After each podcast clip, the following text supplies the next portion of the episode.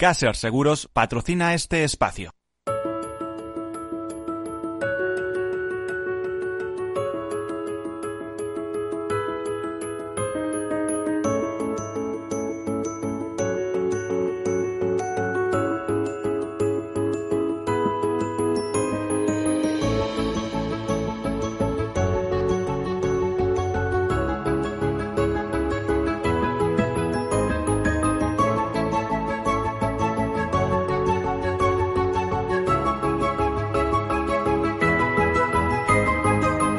Hola, buenas tardes, bienvenidos, bienvenidos a este programa Tercer Sector. Ya saben lo que queremos decir con tercer sector, quiere decir que no es empresa pública, que es empresa privada, es una empresa privada que tiene obtiene beneficios, pero que los reinvierte en algún fin social, ¿eh? es decir, son eh, entidades que no distribuyen los beneficios entre accionistas, sino que los reinvierten en el fin fundacional, que normalmente coincide con un, eh, algún tema de interés general y que están muy focalizadas hacia la acción social, la cooperación internacional, la defensa del medio ambiente y tantos y tantos eh, grandes y pequeños temas de interés general. Por ejemplo, la investigación de enfermedades raras, como siempre digo, eh, pequeñas fundaciones o pequeñas asociaciones que dedican todo su esfuerzo a investigar para eh, paliar un determinado tema. Bueno, pues este es el programa de las asociaciones, de las fundaciones, de las ONGs, para ser ONG hay que ser antes asociación o fundación, también de las cooperativas, de las mutuas, de las mutualidades, de todos estos temas eh, de economía, una economía creada y pensada en las personas. Eh, una, una, economía también importante y bollante, porque sabemos que 13 millones de trabajadores en Europa trabajan en el tercer sector y que en España representa aproximadamente el 10% del PIB con más de 42.000 empresas y 2 millones de trabajadores aproximadamente. Eh, son datos de CEPES, de la Confederación Española de Economía Social. Bueno, pues hecha esta presentación, vamos a contar algunas, eh, vamos a hablar algunas notas de actualidad y luego nos vamos a meter en el tema que eh, nos trae a colación y es ese tema, ya les adelanto, es hacer un breve examen o un examen de qué, en qué situación estamos 10 años después del terremoto de Haití, cómo quedó Haití y de qué sirvió toda la ayuda internacional que se volcó en aquel momento. Eh, así que eso después de las noticias. Así que comenzamos. Pues Ayuda en Acción recibe al experto de Naciones Unidas, concretamente desde ayer y hasta el 7 de febrero recibe al relator especial de Naciones Unidas sobre extrema pobreza y derechos humanos. Phyllis Ashton visitará nuestro país para analizar la situación de la pobreza y la desigualdad en España. Ya saben que España eh, ocupa el tercer puesto en eh, desigualdad y desgraciadamente uno de los primeros de Europa y de la Unión Europea eh, en, pobreza y en precariedad laboral. Eh, durante su estancia viajará a Madrid, Galicia, País Vasco, Extremadura, Andalucía y Cataluña, donde mantendrá reuniones con la Administración y personas que se encuentran en situación de pobreza o exclusión social, así como activistas y representantes de la sociedad civil. en el marco de esta visita, Ayuda en Acción facilitará al experto su equipo de entrevistas eh, y su equipo de entrevistas, pues eh, las, eh, los profesionales y las personas con las que pueda entrevistarse. El, el Ayuda Nación, por cierto, centra centra su acción contra la pobreza y la desigualdad en España en un programa que intenta asegurar el éxito y la permanencia en el sistema educativo, promover la mejora de las condiciones de vida de las familias, enfocadas especialmente a las mujeres, promover redes de apoyo mutuo y dicen que lo consiguen a través de las siguientes líneas de intervención, con la inclusión educativa de grupos vulnerables, con la promoción de condiciones de vida saludables, como becas de alimentación escolar y talleres de hábitos de vida saludables para niños y familias, con innovación educativa y adecuación curricular, con el trabajo con las familias, especialmente con las mujeres, o con la creación de redes de apoyo. Y gracias a todo eso, esta ONG española, Ayuda a Nación, eh, apoya a más de 11.000 menores en más de 90 centros educativos de 12 comunidades autónomas. Bueno, y Médicos Sin Fronteras se plantó. Se plantó y la semana pasada realizó una protesta frente a la Bolsa de Nueva York para reclamar eh, a la corporación farmacéutica Johnson Johnson que reduzca el precio de la bedaquilina, un fármaco, un fármaco para la tuberculosis, y que lo reduzca a un eh, dólar o 0,90 euros al día. La Organización Médica Humanitaria recordó que el precio del medicamento debe tener en cuenta las aportaciones realizadas en el desarrollo del mismo por parte de contribuyentes, organizaciones sin ánimo de lucro, entidades de filantropía y la comunidad científica que trabaja en tuberculosis. La acción que desarrolló Médicos Sin Fronteras coincidió con la presentación de resultados de la corporación farmacéutica que anunció esa semana unas ganancias de 15.100 billones de dólares. ¿eh? Entonces, a ver, eh, a ver cómo se conjuga esto de los altos beneficios de las farmacéuticas con las necesidades de la población. Eh, nos dice de Médicos Sin Fronteras que la bedaquilina fue el primer fármaco contra la tuberculosis que se desarrolló eh, eh, hace más de medio siglo y la Organización Mundial de la Salud recomendó hace un año que se incluyera como medicamento central en el régimen de tratamiento plenamente oral para la tuberculosis resistente a los medicamentos. Sin embargo, su alto precio sigue siendo una de las barreras más importantes para que fructifiquen los esfuerzos de los países que intentan ampliar el acceso a eh, al, acceso al medicamento. Fíjense que el gigante farmacéutico ha tasado en 360 euros el coste del fármaco para un régimen de tratamiento de seis meses. Bueno. Y el pasado domingo se celebró el Día de la Educación Ambiental. ¿eh? En ese día, SEO y otras organizaciones ambientalistas pusieron de manifiesto que la educación es la mejor herramienta para mejorar la capacidad de los niños y jóvenes eh, de hoy para que sean ciudadanos del mañana concienciados. Eh, enviaron así esta organización envió una carta a la ministra de Educación y Formación Profesional con una propuesta de acciones concretas para la nueva ley de educación, como por ejemplo fomentar la naturalización de los centros educativos, promover actividades en entornos naturales, incluir en la ley de educación una asignatura o competencia específica en educación ambiental, integrar el aprendizaje y servicio y sus valores en el currículum y formación específica del profesorado en educación ambiental. Por supuesto, hay más propuestas para una buena educación ambiental, eh, pero eso se irá avanzando pues poco a poco según se vayan desarrollando los acontecimientos. Y hablando de acontecimientos y de pulso, y en este caso de pulso en el corazón, eh, pues varios informes de la Fundación Española del Corazón y de la Sociedad Española de Cardiología, por ejemplo, eh, nos eh, comentan eh, sobre la mortalidad cardiovascular en España en 2018, que según los últimos datos publicados por el Instituto Nacional de Estadística, la enfermedad cardiovascular sigue siendo la principal causa de muerte en España, con 230,5 fallecidos por cada 100.000 habitantes, siendo Andalucía, Canarias, Murcia la Comunidad Valenciana las comunidades autónomas con las tasas de mortalidad cardiovascular más altas del país, mientras que Madrid, Navarra y Castilla y León presentan las menores tasas de muerte por enfermedad cardiovascular. Estas tres comunidades, junto a País Vasco, Cantabria, Cataluña y Castilla-La Mancha, son las únicas que registran tasas por debajo de la media. Al año fallecen en España más mujeres que hombres por enfermedad cardiovascular. Del total de defunciones por esta causa en 2018, más de la mitad, 53,7% corresponden a mujeres y el 46,3% a hombres.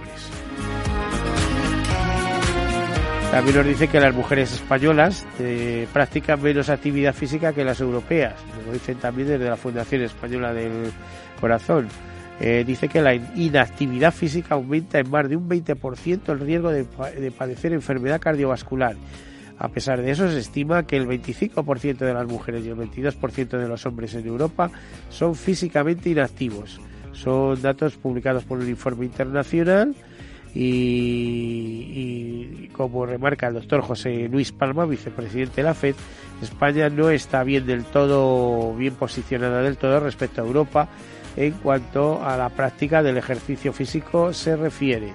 Los beneficios de la actividad física son de sobra conocidos, por ejemplo, menor riesgo de hipertensión, diabetes tipo 2 y de incidencia y mortalidad por enfermedad cardiovascular, por lo que la Federación Española del Corazón recomienda practicar al menos 150 minutos a la semana de ejercicio de intensidad moderada, 75 minutos a la semana de actividad física de intensidad vigorosa o una combinación equivalente.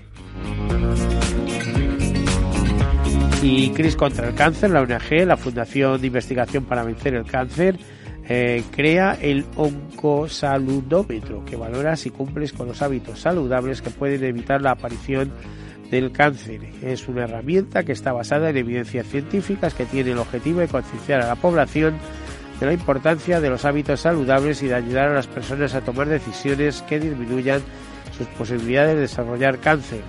Y de esto hablaremos la próxima semana, que se celebra el Día Mundial contra el Cáncer, que tenemos un, una efeméride del cáncer.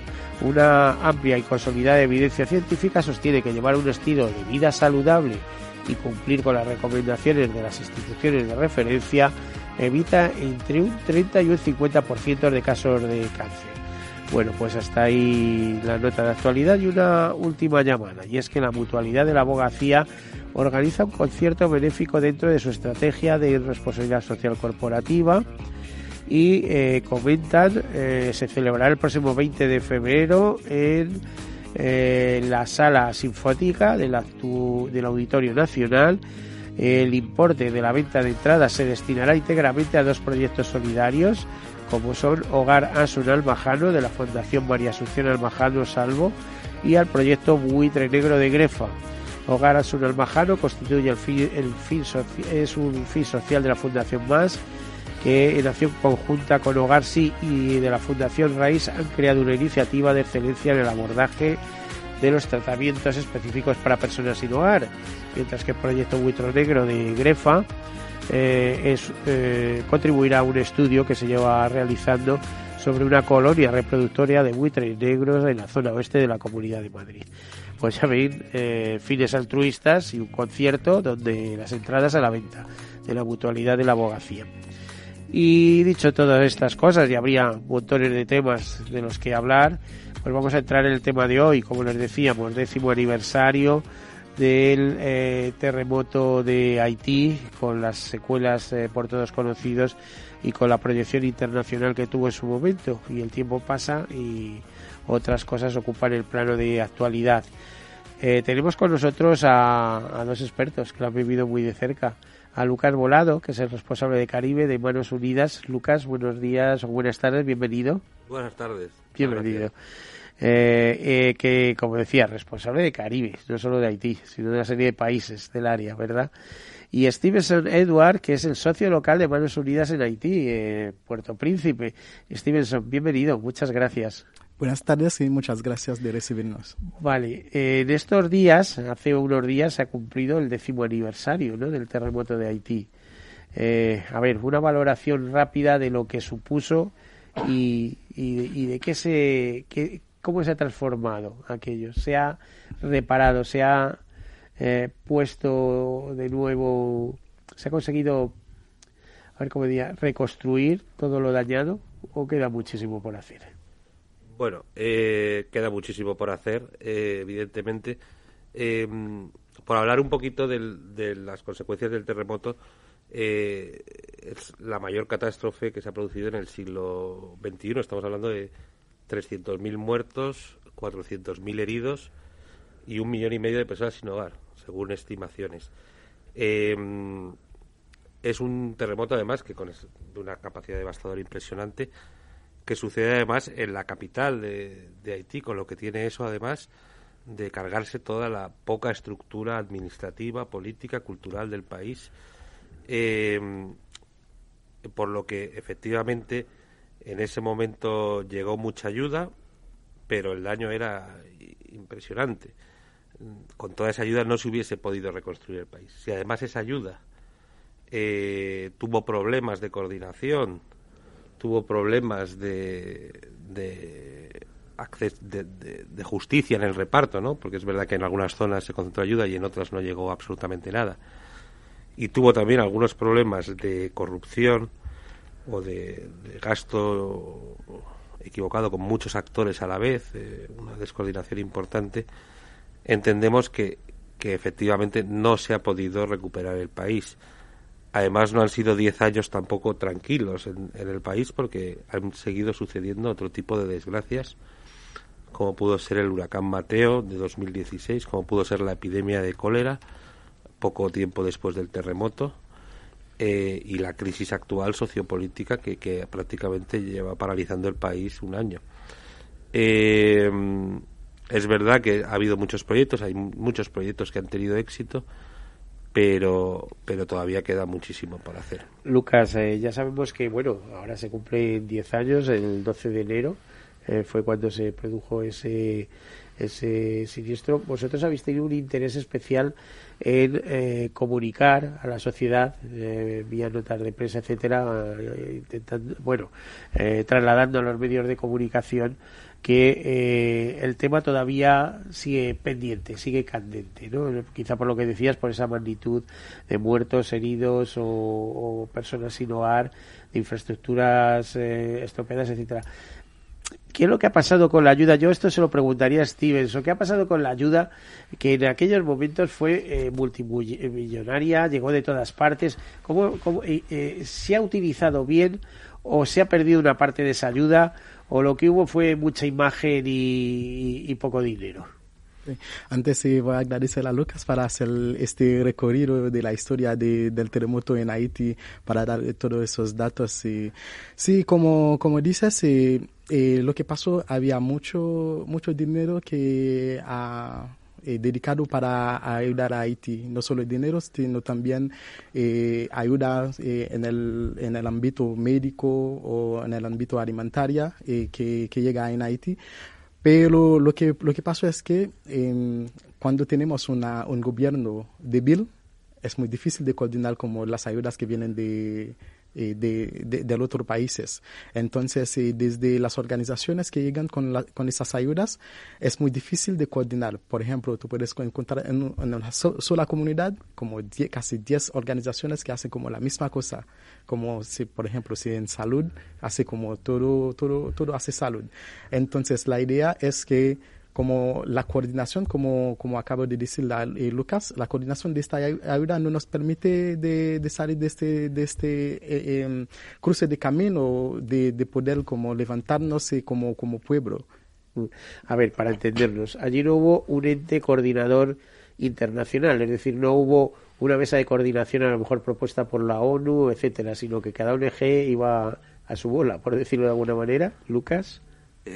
eh, vamos a ver, eh, es complicado, ¿no? Como decía, porque la eh, había muchísimos actores, ¿no? Porque parte del entorno de Naciones Unidas, las ONGs de diverso tipo, y efectivamente no había una autoridad, no había la capacidad eh, para centralizar esa ayuda, entre otras cosas, porque realmente estaba devastado el país y estaba devastada la capital.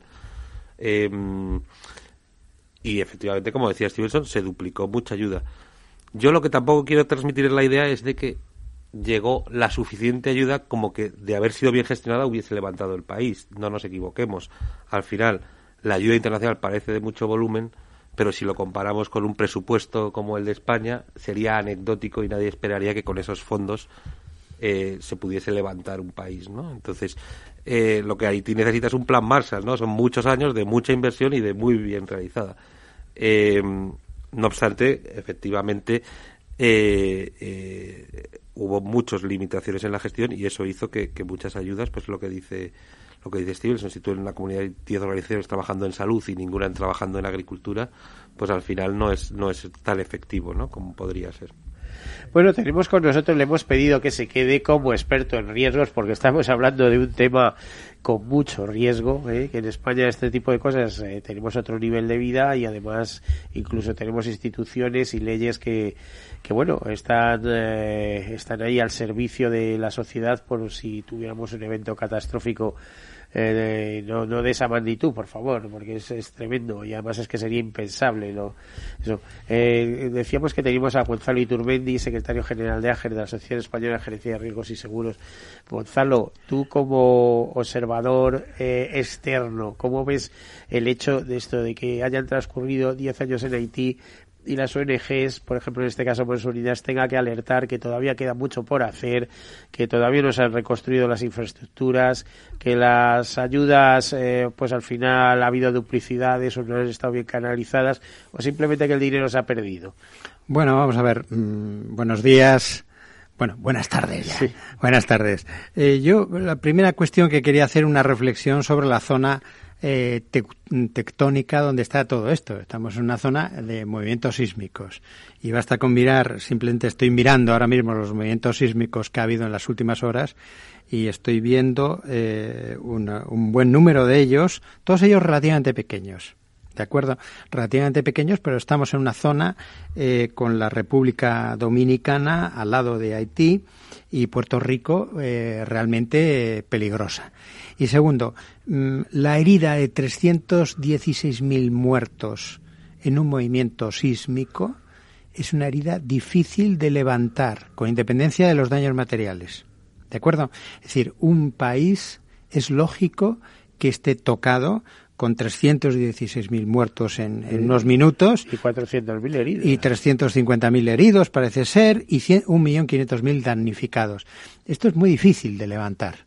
Y si no es con planes solidarios y medios. Bueno, tenemos que hacer una breve pausa. Enseguida continuamos.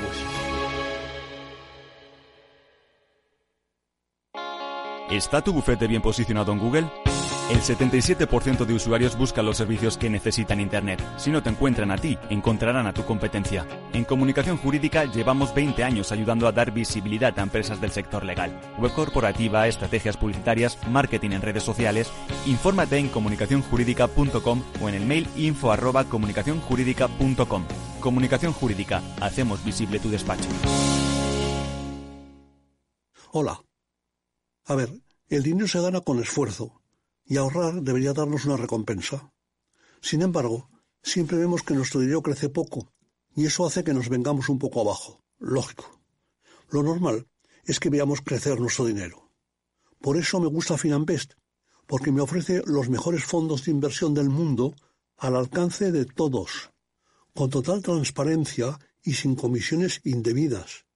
Y con eso, la rentabilidad de mi dinero será mayor, o sea, lo normal. Entra en finanbest.com y descubre que lo normal es extraordinario. Lo normal es Finanbest. Tu radio en Madrid 105.7, Capital Radio. Memorízalo en tu coche.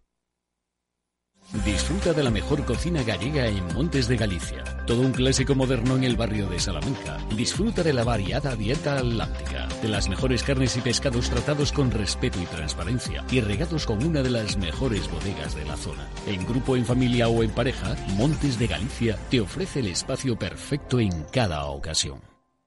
IBEX 35. Noviembre 2019.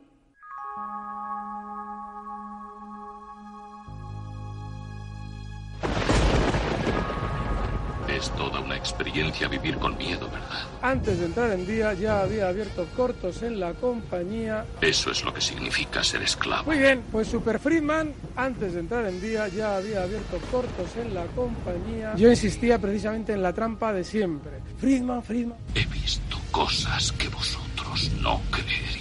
Le preguntan y le dicen, oiga, usted los... No, yo no sé, yo, yo, no, yo, no, yo no sé nada. Claro, no sabe nada, pero sus fondos sí las tenía. He visto rayos de... Con lo cual, todos estos opinadores que decían, pero hombre, por favor, pues este señor no tiene dinero, porque este es un mangante, es un mangante. Eso, Eso es lo que es. De morir. Inmoral a todas luces. Tardes de radio y dinero. Con Laura Blanco. En el restaurante Gaztelubides somos rigurosos con la selección del producto para crear recetas imaginativas que acompañamos de una bodega generosa y brillante y de nuestra magnífica terraza durante todo el año. Restaurante Gaztelubide, carretera de La Coruña, kilómetro 12200, La Florida. Teléfono 91 372 8544. Una recomendación del programa gastronómico Mesa y Descanso. Capital Radio.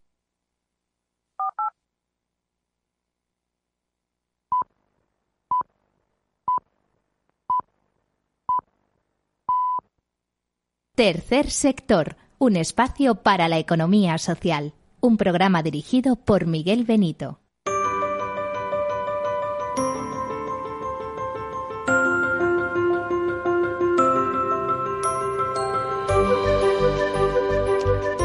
Pues 10 años después del terremoto de Haití, recordamos el 12 de enero de, en este caso de 2010, el año hora 1653, a 15 kilómetros el epicentro de Puerto Príncipe, con una, pues con una carga siniestral inmensa de 300.000 fallecidos, 350.000, entre 350.000 y 400.000 heridos, más de un millón, un millón y medio de desplazados y de personas sin hogar.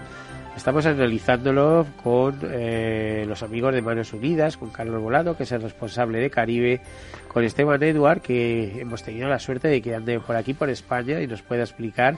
Es el socio local de Manos Unidas en, Haití, en Puerto Príncipe, y se ha incorporado a nuestra tertulia nuestro amigo y colaborador eh, Gonzalo Iturmendi, secretario general de la Asociación Española Asociación de Gerentes Españoles de Riesgos y Seguros, que como experto en riesgo nos estaba dando una visión un poco general de qué sucede con, con este tipo de siniestros que en países pobres pues tienen un impacto tremendo, ¿no? Y además con el cambio climático no podemos esperar nada bueno. O sea, es que a un, a, un, eh, a ver, iba a decir, a un, tempor, a un terremoto le sigue eh, luego un, ciclón, etcétera, etcétera, y vamos, no hay manera de, de reconstruirse, ¿no?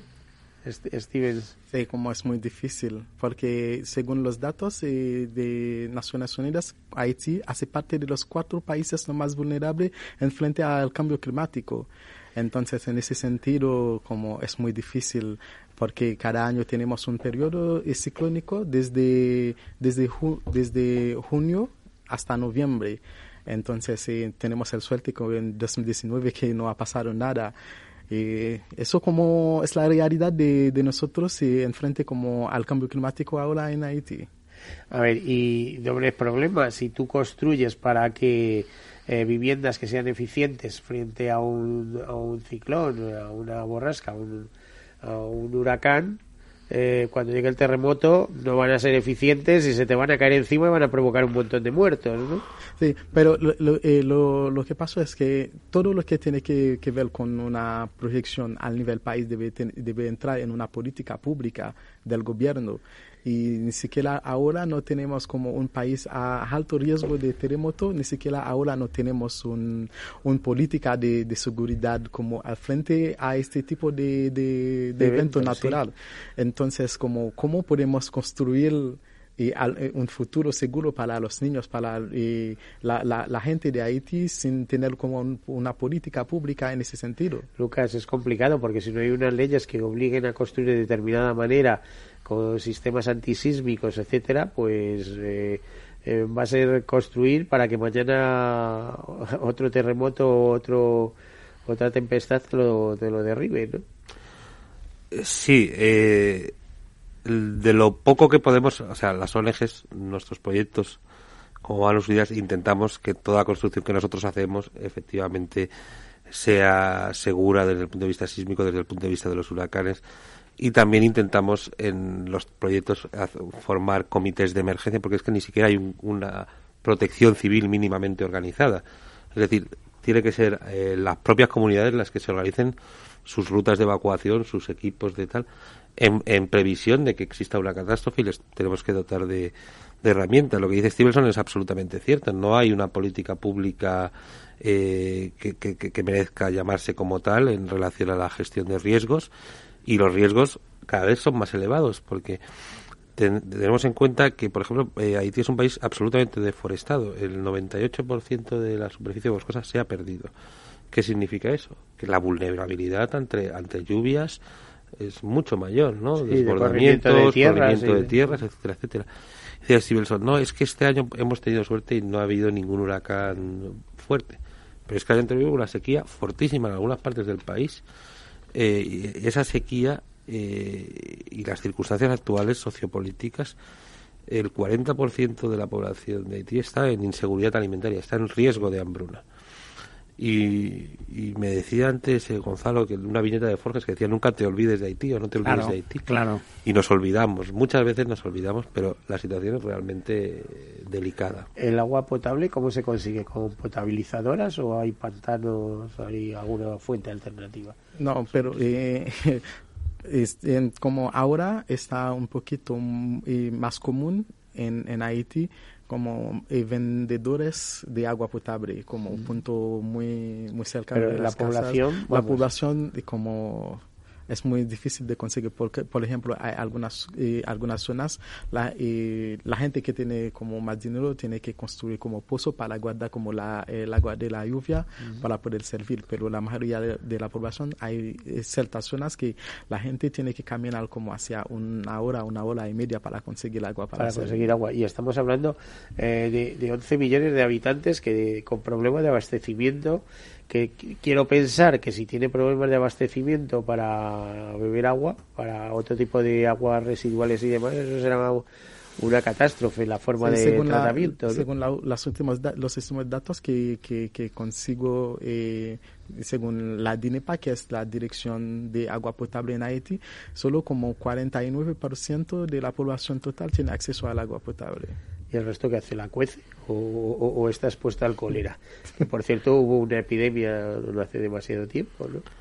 Pues sí, esa es otra de las de las contradicciones de Haití. Fue una, el cólera estaba absolutamente Erradicado. erradicado de Haití y fueron los soldados de la ONU los que lo trajeron, Sí, los- tra- lo trajeron de vuelta. Fueron unos soldados nepalíes que eh, hacían sus necesidades en, en el río y, y trajeron el cólera de nuevo a Haití y se ha llevado eh, pues más de mil personas, mil muertes eh, por causa del cólera y aún en la, en la actualidad, en época de lluvia, vuelve con fuerza, vuelve con fuerza el cólera. Gonzalo, a ver. Claro, yo la pregunta que me planteo es cómo debe ser una gestión de riesgos en, en una economía de subsistencia, ¿no? que es lo que tenemos en este caso. Y yo creo que hay que tener en cuenta dos factores fundamentales, que están en el origen probablemente de, de la causación de daños, que es el factor medioambiental de la inundación, eh, estas lluvias especiales, eh, inundaciones y demás, y los movimientos sísmicos. A partir de ese- esos dos factores, saber que luego hay otros factores coadyuvantes que de alguna manera lo que hacen es agravar esa situación primera, digamos, ¿no? Como son los, los temas eh, médicos o los temas sociales, los temas económicos, la pobreza, El eh, hambre. el hambre. Eh, entonces aquí eh, llueve sobre mojado. Y entonces l- la única gestión de riesgos mm, factible en estos casos ha de ser una gestión de riesgos muy realista, enormemente realista teniendo en cuenta todos esos factores. Eso implica la construcción, pues la construcción debe ser las infraestructuras deben ser teniendo en cuenta esos dos enormes factores. Pero fíjate que no solamente en Haití, en todas las partes del mundo, porque es que realmente el cambio climático nos está cuestionando la siguiente pregunta. ¿Estas infraestructuras están preparadas para estas alteraciones tan, tan radicales en el cambio provocadas por el cambio climático? Y luego todos los elementos socioeconómicos y políticos que están detrás y que coadyuvan y que a veces pues lanzan y eh, agravan enormemente el problema de la emergencia. Y es un problema de economía de subsistencia y también de prioridades. Y es un problema de carácter social de primera línea. Leo yo que este fue el terremoto, fíjate, este que hablamos del 12 de enero de 2010 fue el terremoto más eh, fuerte registrado en la zona desde el que ha ocurrido en 1770. Sí. ¿eh? Afortunadamente tampoco eh, eso, pero eh, sus secuelas llegarán, eh, o sea, se arrastrarán durante años, ¿no? Hasta que se pueda aumentar o superar, digamos, las consecuencias.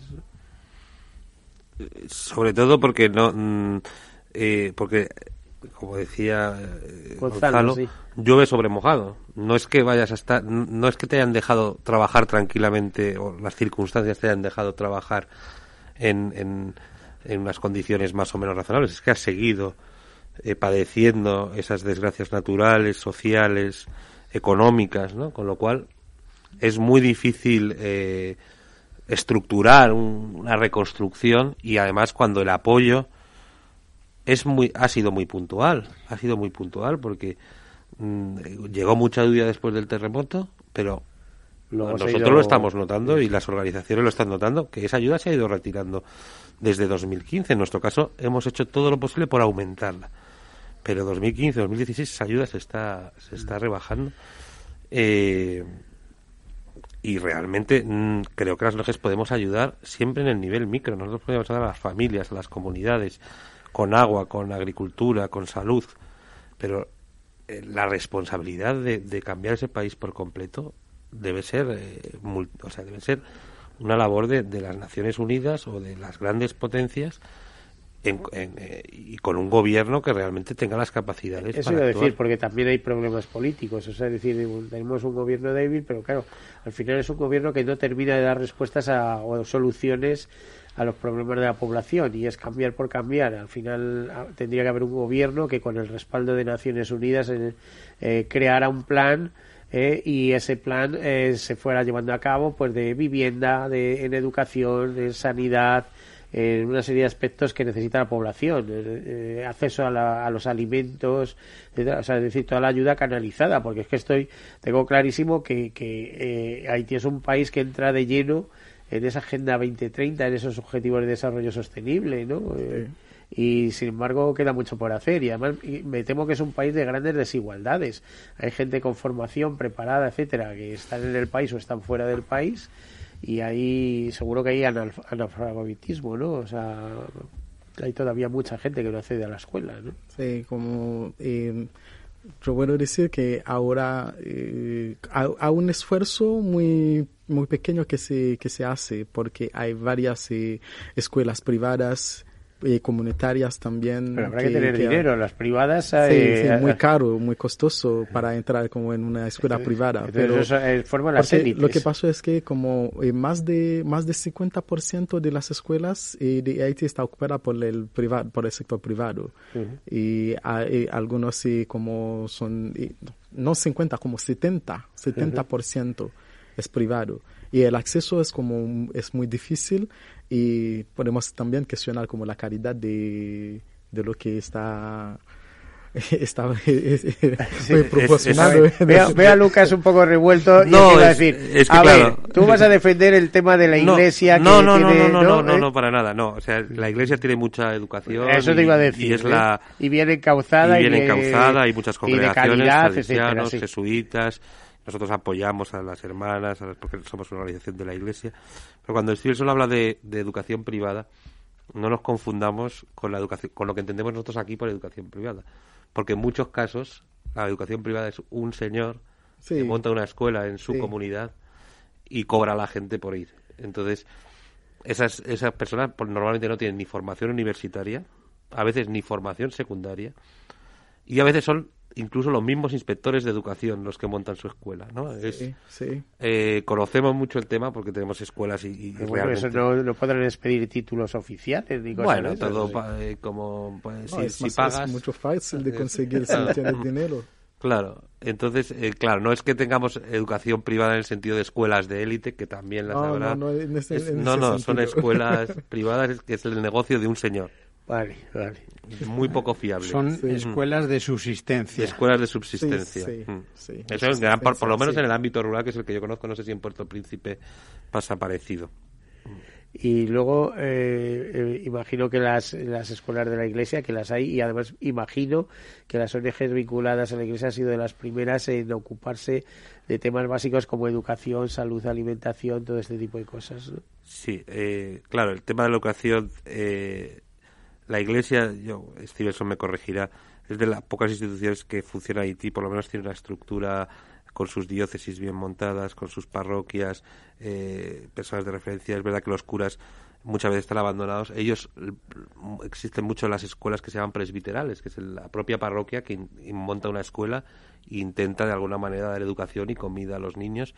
Y es verdad que lo tienen que sacar adelante con muchísimo esfuerzo porque eh, realmente no hay recursos para atender y luego hay escuelas más estructuradas, que es lo que decimos de congregaciones que tienen la experiencia de, de, la, de la formación. Pero, por ejemplo, eh, en el sistema público los profesores se pueden tirar meses sin cobrar. Meses. No hay dinero. Los policías se pueden tirar meses sin cobrar. Los cuesta trabajo pensar en, cómo una sociedad tan desorganizada es capaz de seguir adelante ¿no? en el día a día.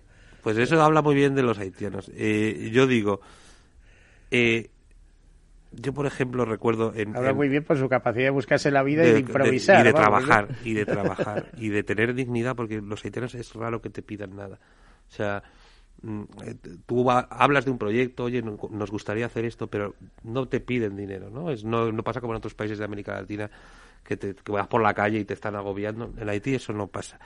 Eh, yo me acuerdo una vez en, Haití subiendo a un mercado a, un, a una comunidad en, lejísimos de todos lados eh, nosotros con, la camioneta por esos caminos y veías gente subiendo subiendo subiendo con cosas. Digo pero dónde va esta gente y dice no van al mercado ahí arriba. Hay un mercado perdido de la nada. La gente anda 10 mm, kilómetros 15 kilómetros por la montaña para vender a lo mejor dos cebollas o unos caramelos que ha comprado abajo entonces esa capacidad de trabajo oye y la gente o sea realmente es admirable. Quiero decir que cualquiera de nosotros no aguantamos un día de esa vida o dos días de esa vida. Eh, y yo creo que es un país que por eso eh, saldrá adelante cuando, cuando tenga los medios, porque tiene una capacidad de trabajo y luego la gente, eh, los profesionales, los técnicos son gente muy bien preparada y que muchas veces, si se me permite, nos da sopas con ondas. O sea, tiene una capacidad de organización, una capacidad que es, a veces yo trabajo en otros países del Caribe y la fama que tienen los caribeños es pues un poco de, empanados, ¿no? De me estás estresando, de todo eso, ese tópico que se habla. Hoy en Haití no tiene nada que ver. es una gente muy trabajadora y muy preparada y, muy resolutiva, pero desgraciadamente las circunstancias no ayudan. Steven, ¿estás de acuerdo? Sí, no, no, de verdad lo que, lo que dice Lucas. Eh, cuando andas por la calle y vi como gente vendiendo cosas chiquititas para sobrevivir en la calle, tú preguntaste, dice que estas personas solamente quieren vivir, nada más. Necesitan trabajo para poder comer. Sí, vivir. Y las personas que tienen el poder no da como la oportunidad a esta gente de, hacerlo y lo, lo, hacen por su propio.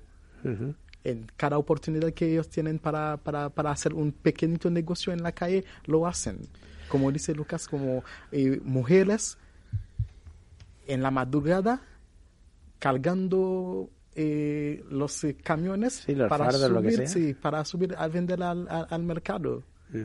Stevenson, si ahora que tienes un micrófono delante, si tuvieras que hacer un llamamiento a la comunidad internacional, ¿qué le diríais sobre el tema de Haití? Que no se olviden, ¿qué más? Sí. Mi llamada es como dejar la gente haitianas organizarse sin la injerencia internacional dentro de las decisiones que, tiene, que tenemos que tomar para nosotros. Porque varias veces la injerencia internacional nos cuesta mucho de tomar decisiones que está bueno para nosotros como pueblo. Y eso desde, desde hace años, desde eh, la independencia, eso, eso ocurre creo que es una de las ¿Y quién está ingiriendo allí? ¿Quién puede tener intereses en un país como aquel? Como varios países, varios países como que está en, como hace intervención puntual en las cosas políticas, economías eh, del país eh, como por su propio interés. Eso tiene mucho impacto como en la, el futuro, el presente y en el futuro de, del país. Eh, aclararnos un poco más, Lucas, porque a lo mejor las ONGs también están interfiriendo por No, ¿eh? es una crítica que también que también se recibe, ¿eh? Yo, por ejemplo, digo un, un, un detalle. Eh, Haití es un país que el 80% de la población es agricultura, es pequeña agricultura. Pero, sin embargo, tiene que exportar alimentos. tiene que comprar alimentos de fuera. Eh, eso es una anomalía, ¿no? Estamos de acuerdo. Eh, ¿Qué pasa? Que a un haitiano le resulta más barato comprar arroz de los Estados Unidos, arroz subvencionado en los Estados Unidos, que comprar el arroz que producen ellos. Y eso no es fruto de la casualidad, eso es fruto de una política internacional que dijo Haití tiene que abrirse a la competencia internacional.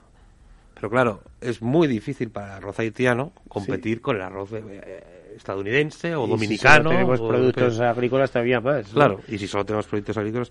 Yo creo que eso se refiere a eso, ¿no? a dejar, y es verdad que ha habido. Yo particularmente no creo que en estos momentos exista un interés excesivo en Haití y el problema es que no existe un interés en, realmente no existe un interés altruista y yo creo que debería eh, limitarse esos intereses digamos eh, que ya no son de la gran economía porque Haití está fuera de, la economía global prácticamente no pero eh, de, de, alguna manera de, que los haitianos marquen las líneas de trabajo y que desde fuera no se le venga a imponer o a, decirle que lo hacen mal o decirle cómo lo tienen que hacer, sino que se apoyen las decisiones que ellos están tomando. Nosotros, como Manos Unidas, em, intentamos en ese sentido eh, no imponer recetas. Nosotros trabajamos, no tenemos eh, personal allí, siempre trabajamos a través de organizaciones locales. locales que son las que definen qué proyectos son necesarios y lo hacen eh, en unión a la gente. Es decir, hablando con la gente, la gente de la organización y la organización a manos unidas. Porque entendemos que llevar recetas de aquí para Haití es muy complicado. Lo que ¿Trabajáis solo con Manos Unidas o, sois también, eh, a ver, la línea final en Haití de diversas ONGs? Sí, eh, como eh, estamos, eh, trabajo con una organización chilena que se llama América Solidaria, que está en Chile. Sí, sí veo una chapa preciosa que llevas ahí. sí, América Solidaria tiene oficinas en ocho países, en el latinoamericano y en Caribe. ¿Y sus corresponsales en este caso? ¿Yo? corresponsales, o sea, ah, sí. socio local. Socio local. Socio local, sí, socio local. Y tenemos varios proyectos, como con Manos Unidas también, y tenemos proyectos con otras organizaciones y, eh, por ejemplo, teníamos un proyecto que está eh, financiado por Fundación Toyota también y también tenemos apoyo de, de Chile, eh, organizaciones Chile y la cooperación Chile em, cooperación internacional de, desde Chile también para apoyar como proyecto en, en, el ámbito de educación. ¿Cuánta gente tenéis allí trabajando? ¿En América Solidaria? No, en vuestra organización. ¿eh? Eh, como corresponsales, sí, en mm. Haití. En Haití, ah, no, tenemos eh, ocho personas trabajando. O sea, organizando, Sí, organizando, como en, diversos proyectos. Sí, en diversos proyectos, sí. pero la, la manera que trabajamos tenemos la estructura América Solidaria con las personas administrativas pagado, pero empleamos voluntarios de, de otros países, por ejemplo, de Argentina, de Brasil, de Chile, de Colombia, para poder venir. van a trabajar cierta temporada, sin, probablemente sin cobrar, sí, sin eh, cobrar, para echar una mano, etcétera, ¿no? y a partir de ahí, cuando llegan los fondos, eh, a lo mejor para desarrollos locales, que puede ser de construcción de viviendas, a reparto de alimentos o lo que sea, eh, también estáis ahí actuando vosotros, ¿no? Coordinando, digamos, ¿no? Eh, sí, Contratáis a las personas que se van a encargar, etcétera, ¿no? Sí. Eh, Lucas, ¿y todo eso es efectivo? ¿O es, ¿O es un granito de... es un poquito de arroz para que comas hoy, pero mañana te vas a quedar con hambre? Ellos, eh, América Solidaria, que además tienen esos voluntarios internacionales, que para mí es muy importante, ¿no? Eso también de personas de Argentina, de Colombia, de Venezuela, que van conociendo esa realidad y se van solidarizando.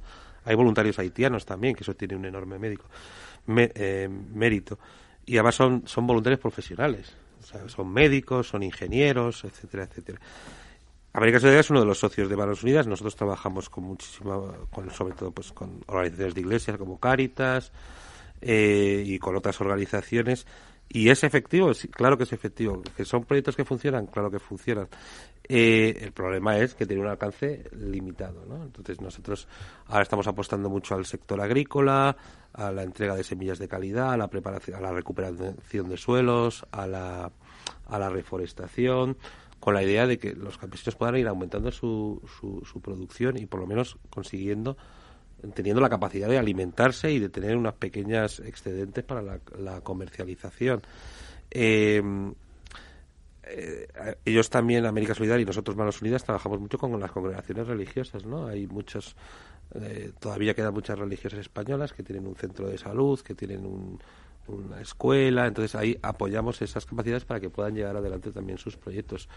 Temas de acceso a agua también hemos visto que es uno de los grandes problemas y un poquito el tema de la gestión de riesgos. Hay uno, por ejemplo, en la, en la construcción de, viviendas, uno de los riesgos cuando hay un huracán es que casi todas las casas tienen eh, chapa de chapa de metal. Mm. Cuando sopla el viento, esa chapa se levanta y se lleva todo lo que tiene por delante. Entonces, hay técnicas para intentar atar bien, por lo menos, amarrar bien esa, esa chapa a, la estructura de la Gonzalo, nos quedan dos minutos para el último minuto. Reflexión. Reflexión. Un chiste de Forges, Antonio Fraguas. Una viñeta. Eh, sale una, una criatura, un hijo y su madre. Y la madre eh, pues está mirando al hijo. Se ve que es Haití porque es en definitiva una situación extrema le pregunta al hijo, la miseria, el terremoto, el cólera, ¿qué más nos puede pasar, mamá? Y la madre contesta, que se olviden de nosotros. Y ese era el gran empeño que tenía Forges en este, eh, como comunicador eh, comprometido socialmente. Bueno, pues eh, las últimas palabras, Lucas, medio minuto, rápido, despídete ¿eh? O, no, o haz un llamamiento para que no se olvide, olvide. No, eh, bueno, más que nada agradeceros la oportunididad que nos dais, pues precisamente por, para hablar de... de Hemos aprendido mucho, ¿eh? Lo queréis o no. Eh, claro, pero bueno, siempre es, es eso, intentar olvidarse a raíz ahora de, de del aniversario del terremoto eh, se, ha producido un, pues, un nuevo interés, se ha levantado y esperamos que se pueda mantener eso y nosotros vamos a seguir desde luego siempre, siempre comprometidos con Haití. Stevenson, ¿pensáis que desde fuera piensan en vosotros cuando estás allí en Puerto Príncipe?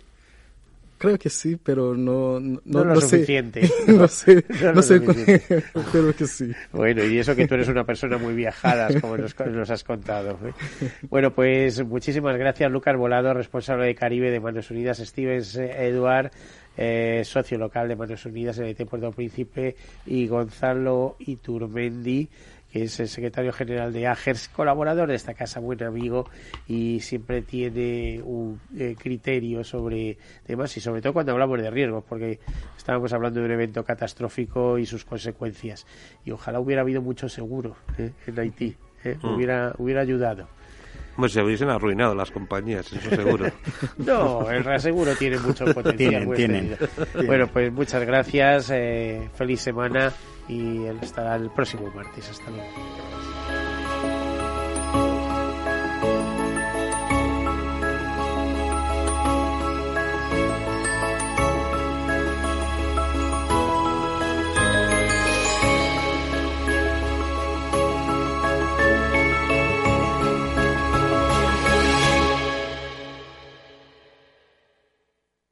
Caser Seguros ha patrocinado este espacio.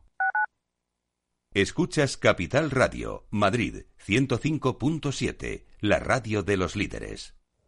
Seguro que no te apetece coger el coche, pero lo que sí te apetece es un buen cocido maragato, cecina y otros muchos productos de Astorga, ¿verdad?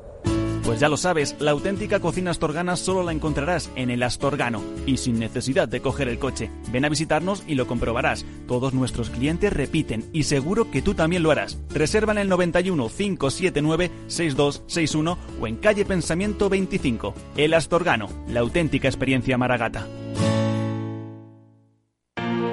Si eres emprendedor, empresario o autónomo, en negocios de carne y hueso encontrarás todas las claves para hacer crecer tu negocio. Cada miércoles de 1 a 2 de la tarde en Capital Radio, con Mariló Sánchez Fuentes. Gráficas Naciones. Más de 50 años de experiencia en el sector de las artes gráficas. Apostamos por la última tecnología tanto en impresión offset como en digital y gran formato. Realizamos todo tipo de impresión. Tarjetas de visita, folletos, libros, vinilos, decoración y montaje de stands. Más información en el 91 629 2145 o en gráficasnaciones.es. ¿Harto de tertulias políticas y de quienes lo saben todo? Sube un peldaño intelectual en tu vida y sintoniza la gran tertulia de la economía. Un debate pragmático y sin afinidades que revela las grandes transformaciones de nuestros días, con figuras de gran talla económica como Pedro Schwartz, Ramón Tamames, Francisco Navarro, César Arranz, Hermenegildo Altozano, Isabel Aguilera, Manuel Moreu, Juan José Rubio y Fernando Zunzunegui, entre otros. La gran tertulia de la economía, cada mañana a las 8 y 20 en Capital, La Bolsa y la Vida, con Luis Vicente Muñoz.